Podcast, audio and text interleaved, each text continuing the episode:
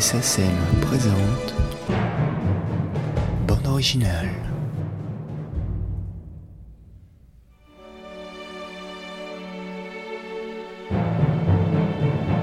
Bande originale est une collection de documentaires consacrés aux compositeurs de musique de film.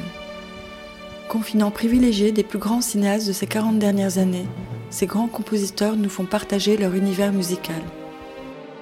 En 2007, nous avons rencontré Jarre dans sa maison de Silva Plana en Suisse, puis à Los Angeles où il s'était installé depuis plusieurs années. Durant ces entretiens, il nous raconte ses années couronnées de succès, la composition de plus de 200 musiques de films. Les plus belles heures du TNP aux Oscars de Laurence d'Arabie ou Dr Givago.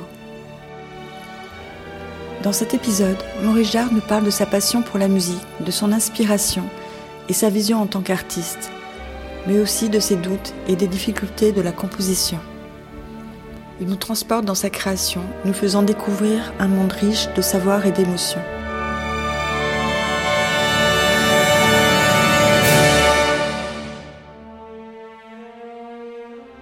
On n'est jamais sûr de, de l'efficacité de la solution qu'on a trouvée. C'est-à-dire, je veux dire, on a trouvé un thème, on l'a arrangé, on l'a hum, calé sur le film et euh, en, ce qui me concerne, on n'est jamais sûr que c'est la bonne solution. C'est-à-dire que c'est même pas de, l'hypercritique, mais c'est simplement du fait que dans un travail artistique, on n'est jamais sûr d'avoir raison. Donc euh, on se dit c'est une solution, mais c'est peut-être pas la meilleure solution. Il y a peut-être une autre solution qui aurait été meilleure, mais ça, souvent on n'a pas le temps de réfléchir trop parce que le temps passe.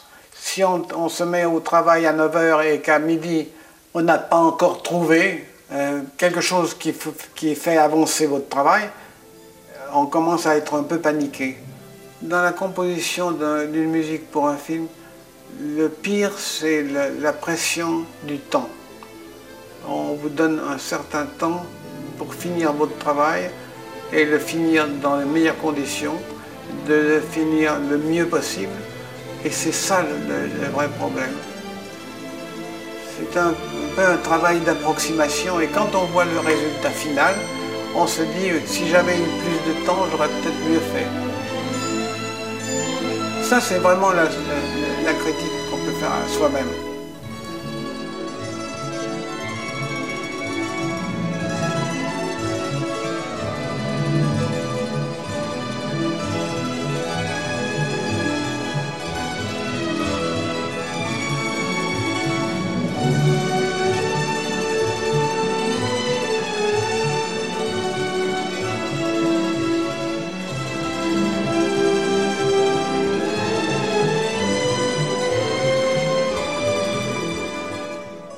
Vous savez, dans chaque film, j'ai essayé de trouver un son particulier pour chaque musique. Euh, j'ai parlé de la Fujara pour euh, Schlendorf, évidemment. Le son aussi pour le tambour, les sons, le son des, percussions des, tambours. Dans euh, La fille de Ryan, j'avais pensé que on parle de la harpe irlandaise, etc. Je me souviens que David Lean avait dit et surtout ne me donne pas de musique irlandaise dans le film. Je déteste.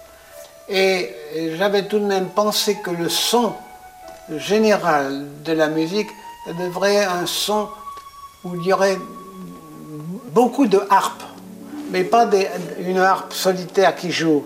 hein, comme, comme une grande harpe. C'est ça, pour moi, j'avais pensé à ça, le son normal de, ce- de cette musique. Et pour cette raison-là, j'avais inclus dans l'orchestre non pas une harpe, mais huit harpes qui jouent ensemble. Et ça donnait donc déjà une, espèce de... euh, au lieu d'avoir un son, disons, de cordes de violon, de, de- ou un son de, de quatuor à cordes, disons, d'avoir cette, sonorité de harpe, mais de harpe multipliée par, par 8 donc.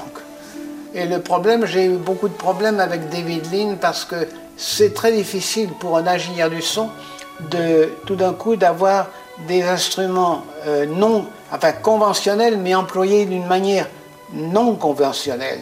Et donc on a passé quand même un peu de temps aux, répétitions pour que les huit harpes marchent très bien ensemble et soient sur le plan technique parfaitement enregistrées.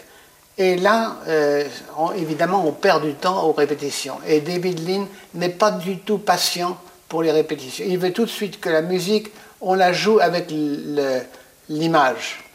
Et avant de la jouer avec l'image, il faut tout de même faire les répétitions pour que l'ingénieur du son euh, puisse faire jouer toutes les harpes ensemble. Et là, je me souviens qu'aux répétitions, chaque fois, alors, il me disait, Maurice, please, please, can we just play that? Alors j'ai dit, écoutez David, David euh, il faut quand même donner à l'ingénieur du son un peu de temps pour qu'il répète. Please, Maurice, please, let's try. Et voulait euh, immédiatement euh, essayer avec, en, projetant la, scène. Et là, j'ai eu du mal. Alors, à chaque fois, pour l'ingénieur du son, je, disais, bon, ben, là, on va faire une répétition avec seulement deux harpes.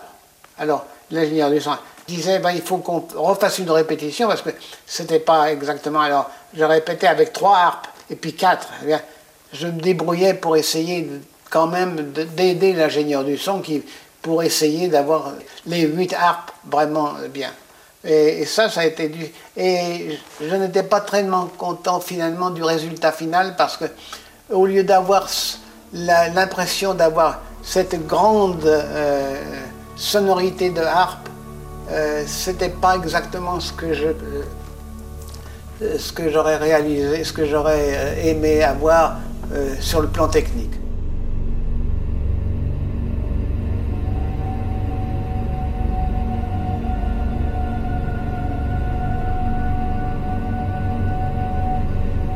Essayé de, dans, certaines musiques que j'ai écrites, d'avoir une relation entre la, peinture et la musique parce que il y a quand même une chose qui est, euh, je trouve, qui est, euh, qui est possible, c'est de, de, déterminer quelles sont les notes qui correspondent à certaines couleurs. Par exemple, euh, en La majeur, une, ça, me semble être une couleur jaune, couleur jaune très, très euh, lumineuse. on a, il y a certains, euh, peintres qui ont aussi euh, eu la même idée en disant, en, essayant de relater quelle couleur correspond à quelle note. tout ça est un petit peu abstrait évidemment, mais il y a quand même des choses. il y a des, il y a des tableaux qui sonnent vraiment comme une musique euh, avec, euh, dans une certaine tonalité. On parle, je parlais du, jaune par rapport au la, mais euh, les, des, gammes, des, des musiques en, majeur correspondent à des, des, des peintures claires et des peintures qui euh, qui étincelle, alors que euh, les gammes mineures sont déterminées souvent par des, des peintres un peu noirs. Euh, on voit très bien Goya jouer en, mineur. On voit très bien Van Gogh aussi jouer en mineur. Et puis, alors que d'autres peintres on, peut les imaginer en, majeur. C'est un petit peu abstrait, mais il doit y avoir quand même des, euh, connexions. Il doit y avoir tout de même des ressemblances euh, entre la peinture et, la musique.